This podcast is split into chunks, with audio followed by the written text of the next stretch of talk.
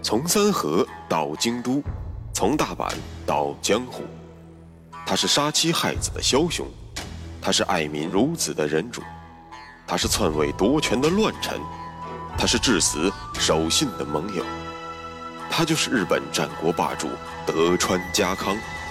本节目由喜马拉雅 FM 独家播出。有缘相逢，有幸守候，欢迎收听，我是大师，继续为您带来日本战国霸主德川家康。上期节目咱们讲到了元康荣归故里，在三河平定战中出战告捷，但大家千万不要忘了，此时的三河仍然不姓松平。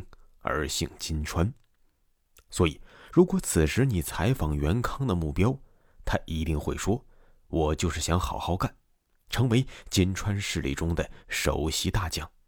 如果有可能逐步获取三河的独立，那当然更好，仅此而已。”但事实证明，计划永远没有变化快。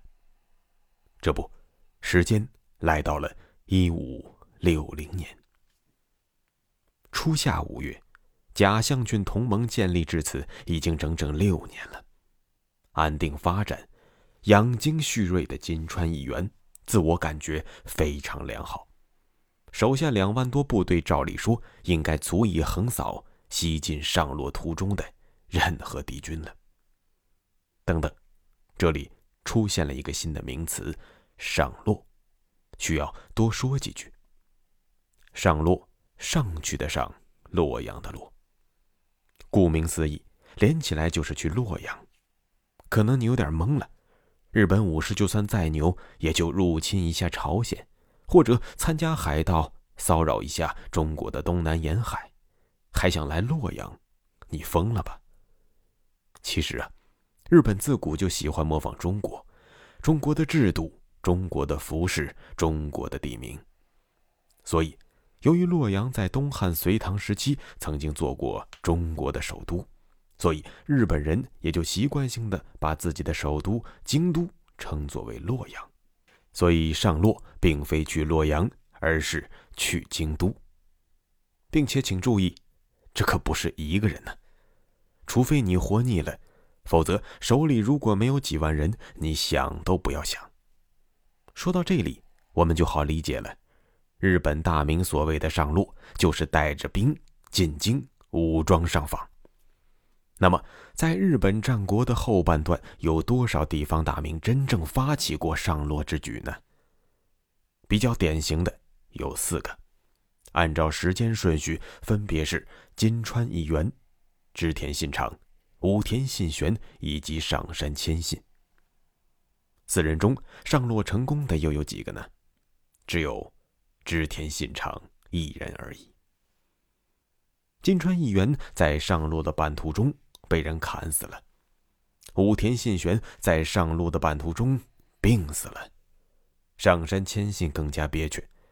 关东总动员令下达之后，所有的事情都已经准备就绪了，结果还没出发就喝酒，喝死了。我们在之后的节目中将会反复提到“上洛”这个字眼。那么，大明们吃饱了撑的吗？为什么这么执着于上洛呢？因为上洛之后的意义太大了。往大了说，奉公秦王相当于成就了齐桓晋文的霸业；往小了说，执天下五家牛耳也足够光耀门楣。所以，理论上说，不想上洛的大明就不是好武士。好的，对于上洛的解释，咱们就先说到这里。金川议员的势力所能控制的有三个国的力量，分别是骏河、远江和三河。议员在这三国之内发动了总动员令，准备完成自己的上洛夙愿，顺便彻底消灭那个不听话的邻居织田信长。我们展开日本战国时期的地图，就可以看出，金川市的势力范围在东海道。要想前往位于本州中部的京都，路线是一定的，那就是走远江、三河、尾张、晋江、京都这条路。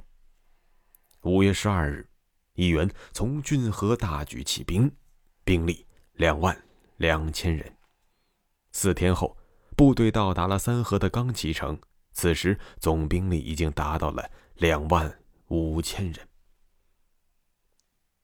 义元起兵后的一周，可以用碾压来形容。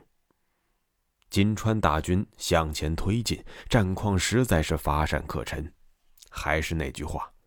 兵法轨道是留给弱者的，强者不需要什么兵法。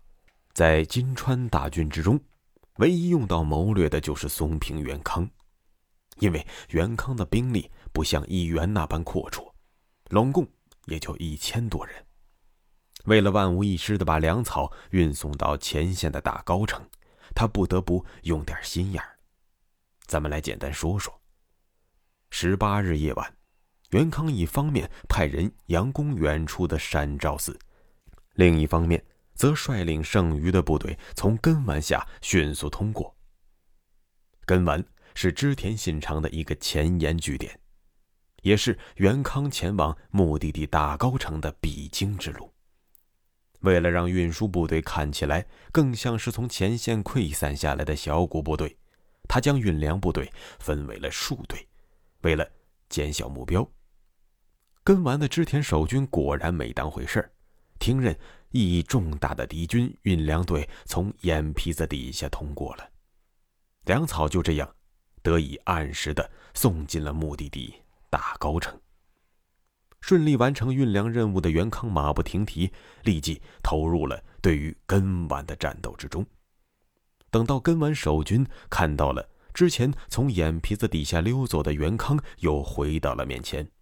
肠子都悔青了，但此时的袁康已经是无粮一身轻了，不用再遮遮掩掩，集结了全部的兵力，形成了对于根丸的优势兵力。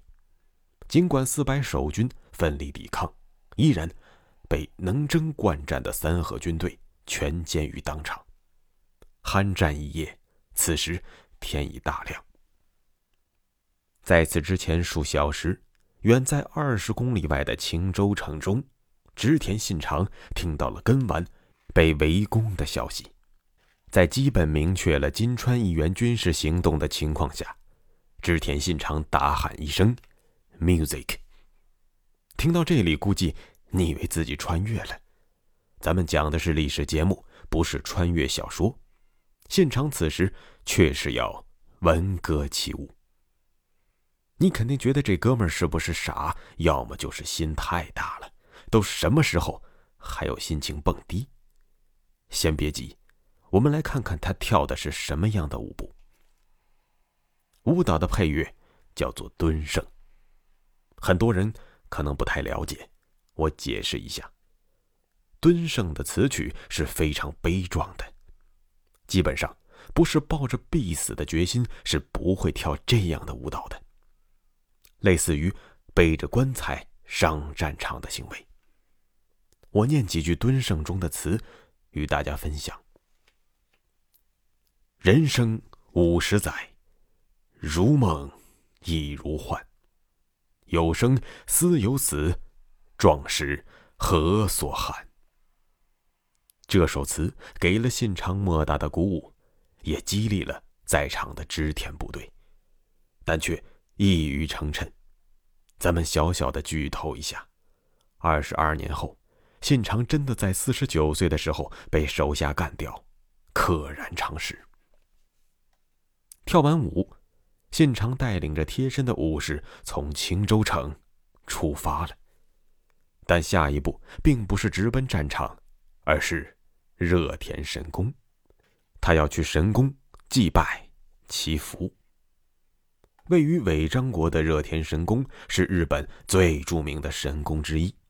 信长跳完舞之后，已经抱定了必死的觉悟和奋力一搏的决心，但光靠自己有信心是不够的，要想让手下的普通士卒也能够坚定信念，跟着自己一往无前的向前冲，那么最有效的就是得到神佛的保佑。在自然科学并不昌明的古代，这一环节是必不可少的。热田神宫比青州城更为靠近前线，但是它与前线保留了一定的安全距离，所以这里是信长集结兵力的不二之选。热田距离根丸不足十公里，在这里，信长已经可以依稀的看到远方的浓烟滚滚。面对瞬息万变的战局，信长心里急，但是理智告诉他，此时不能出击，必须忍耐。我们不难分析出信长选择等待的原因。第一，必须要明确目标。此刻虽然已经基本探明了金川部队的作战意图，但是主帅金川议员的具体行踪尚不明确。对于刚刚平定内乱不久的信长来说，从自己手中的这点部队来看，除了奇袭斩首之外，毫无胜算，所以只能等待。第二，要以逸待劳，只有让部队充分的休息，那么到时候在短兵相接之时，才能爆发出更为惊人的战斗力。第三，要集结兵力。从青州出发时，信长随行的人员不足十人，沿途织田部队陆续跟进，信长休息也是在等待着织田领地内的各路部队集结完成。正午时分，前线的消息传来了，信长终于找到了金川军统帅一员的具体位置，此刻他正在从踏挂城前往大高城的途中。信长在让部队饱餐之后，率军前往中岛寨。此处是织田一方目前在前线唯一的据点。此时，信长集结的兵力已经达到了两千人左右。要知道，此刻中岛寨周围的据点几乎尽在金川之手。信长此刻已经完全进入了金川部队的环绕之中。请注意，我用的是环绕。而不是包围。这两个词的区别就在于己方部队是否已经被周围部队所察觉。此刻，信长神出鬼没地出现在了本不可能出现的地方，而金川议员对此毫无所知。到达中岛寨后，信长再次更新了敌将议员的具体坐标，就在距此不足三公里的通辖间。离敌军如此之近，两千多人的部队再往前走不被发现几乎是不可能的了。但就在此时，天空突降暴雨，这场大雨蕴藏着滚滚的杀机，助信长一臂之力。首先，暴雨倾盆，声音嘈杂，掩盖了骑兵突进时的马蹄声。其次，周围视野模糊。即便有部队靠近，也根本不便敌我。在确定了议员的明确位置后，斩首行动全面展开。信长高呼：“此乃热田大神保佑我军，生死在此一战，跟我冲！”之后上马疾驰，率领部队直奔统辖间而去。信长此时的两千人之中，大约骑兵。有五百人左右，人数虽然不算多，但是能够在风驰电掣之中击溃敌人斗志的，也只有最具有机动力的骑兵部队了。只见数百号骑兵跟随着信长，全速奔袭在了暴雨倾盆的林荫小道。他们的目标只有一个：金川议员。议员随行的部队有很多版本。最多的说有五千，还有说有三千的，但是至少也肯定在一千人以上。虽然信长的突然入阵让金川军吓破了胆，但很快，信长骑兵部队人数上的劣势便显示了出来。三百名进士保卫着议员，想要撤出战场，剩下的部队则有效的阻挡了信长的追击。信长下马抡刀肉搏，陷入苦战。面对议员的离阵，信长却毫无办法。咱们前面说到，中岛寨距离统辖间不足三公里，于是信长的两千多步兵在骑兵到达半个小时之内，也赶到了统辖间战场。